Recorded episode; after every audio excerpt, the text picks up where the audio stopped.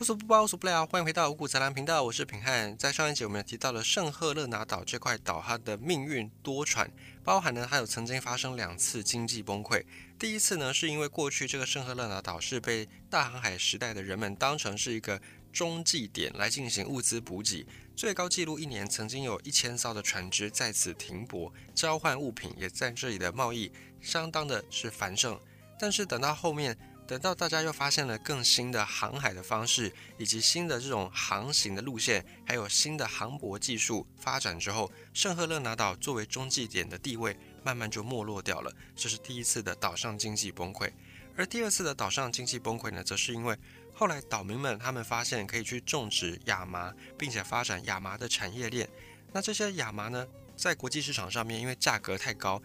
成本没有办法压下来，所以也没办法跟其他的亚麻产品竞争。那最后是由英国政府出资收购，当成是半补贴也半收购，半让岛民能够继续生存。那收购回去的这些亚麻绳被英国政府邮政单位拿来捆绑邮件。但是呢，突然某一天，英国政府里面的这些大臣就建议，应该可以把亚麻绳这个绳子可以取代掉，用橡皮筋来去取代，就可以捆绑更多的邮件，并且弹性更好。于是呢，就迎来了圣赫勒拿岛岛上的第二次经济崩溃。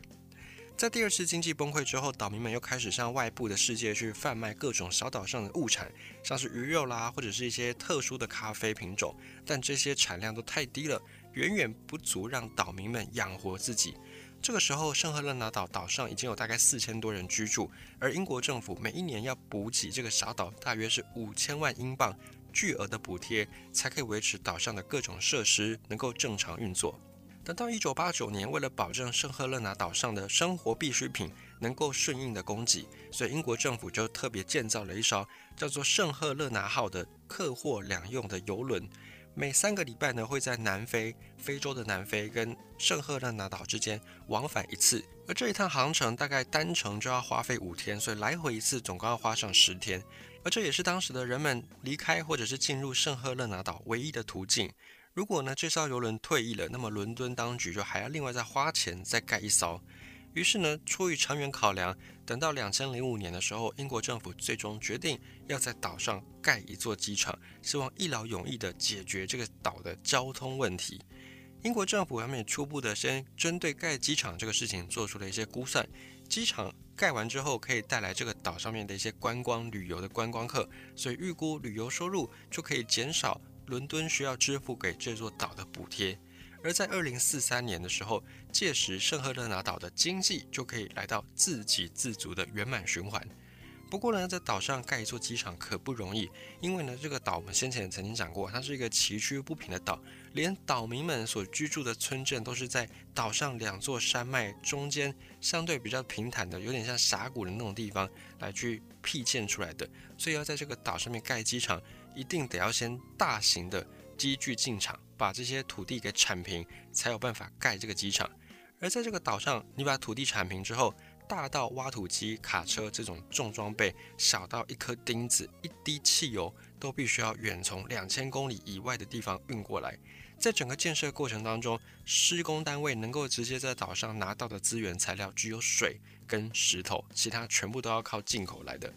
而英国政府就花了六年时间，才找到了一家在南非的企业愿意去承包这个工程。找到之后，又花了五年才把整个机场给盖好。最后，这个工程花费了英国政府二点八亿的英镑。虽然这是一个巨资，但是相比呢，每一年英国政府要补贴五千万英镑，两年就要补贴一亿，这样算下来，盖这个机场感觉上还是划算多了。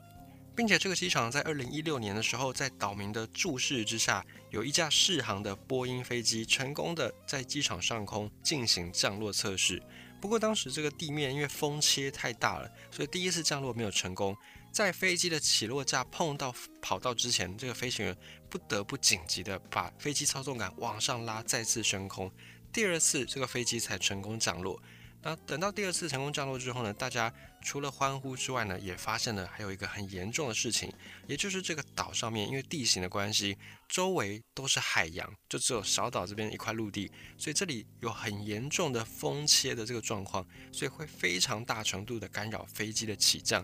那如果一架飞机在圣赫勒拿岛上面，因为各种原因没有办法顺利降落，带来的结果都是非常巨大的、很危害的灾难。不像在其他的国家的机场，如果你降落失败，你还可以飞往邻近的机场，通常不会太远。但是呢，因为圣赫勒拿岛它的附近几乎没有可以提供备降的机场，距离圣赫勒拿岛最近的另外一个机场是在一千三百公里之外，另外一个小岛上。一千三百公里什么概念呢？从台湾头到台湾尾，也就差不多是三百多公里，所以一千三百公里相当于是三到四个台湾那么长。你今天已经降落了，然后你没办法顺利降落，你就要得再飞这么远的距离，然后才能够去到另外一个机场来迫降来降落。那还不说你的飞机上的燃油。能不能够允许你再飞这么远？光是乘客要被再耽误这么多时间，换做现在在其他国家，任何一间航空公司，你赔钱都要赔死，更不要说你的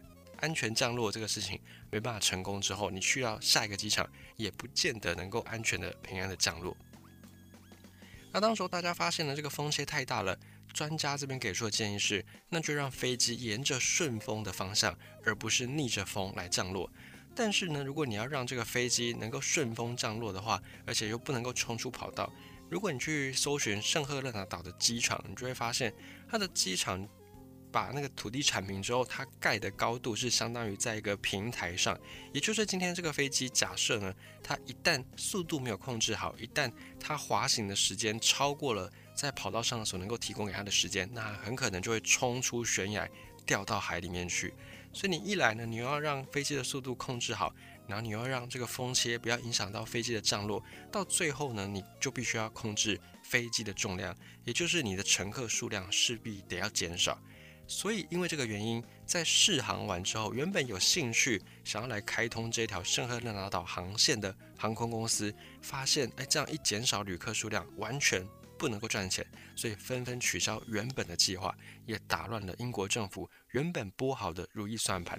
这个结果就让英国政府相当尴尬，因为已经花费了二点八亿英镑，而前后呢又花了十一年的时间，才终于在这个小岛上面盖了一座机场。结果呢，没有航空公司愿意来这里开航线，所以这座机场呢也曾经被称之为世界上最没有用的机场。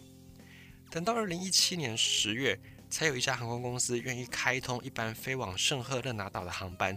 这家航空公司，他们用巴西航空工业公司所生产的一个客机，可以搭载七十六个旅客。而这条航班每个礼拜只有一次，就是往返于南非的约翰尼斯堡跟圣赫勒拿岛之间，单程的飞行时间呢，也是要大概六个半小时左右。这是目前为止圣赫勒拿岛跟外界开通的唯一一条航线。而且这条航线还造就了一个非常有趣的现象。每个礼拜，这个机场呢，它有六天是没有人的，也就是只有一天，只有飞机来的那一天呢，才会有人在这里上班。那每一个礼拜六的中午呢，这个机场就会从万籁俱寂当中苏醒，焕发出生机。地勤人员就会开始清跑道，消防员会开始检查消防车上的设备。那对于这些相关的工作人员来说，一个礼拜只需要工作这一天，所以很多的这些地勤啊，很多这些消防员，他们都是做兼职。而在航站里面，塔台的餐馆，就是塔台附近的这些餐厅，也会在这天开门营业，就是迎接每个礼拜只有一次的这个观光客。而在礼拜六下午的一点二十五分，跑道上的地勤，或者是塔台里面的这些管制员，或者是在机场大厦里面等待着的乘客，都会暂时停下手边的工作。不约而同地看着远方的天空，等待这个礼拜唯一的一架飞机，也是今天唯一的一架飞机的到来。那坐这架飞机起降的，通常是返乡的岛民以及一些好奇的游客。在这些岛民跟游客离开飞机之后，下机之后登机的呢，就是上个礼拜来到这座岛的游客，以及要去到别的地方的岛民。而等到下午的两点三十分，这架客机又会在引擎发动的轰轰声当中起飞，飞往另外一个所在。当飞机最后消失在天空中的时候，整个机场呢又会重新的回到大门绳索、空无一人的状态。等到下个礼拜六中午之前，都会一直维持的这个状况。如果你想要去一些跟别人不一样的地方，或者你已经不满足于飞往亚洲，或者甚至飞往欧洲，你也不太能够满足了，那你不妨呢能够参考这个位在大西洋、在非洲西部的这块小岛——圣赫勒拿岛。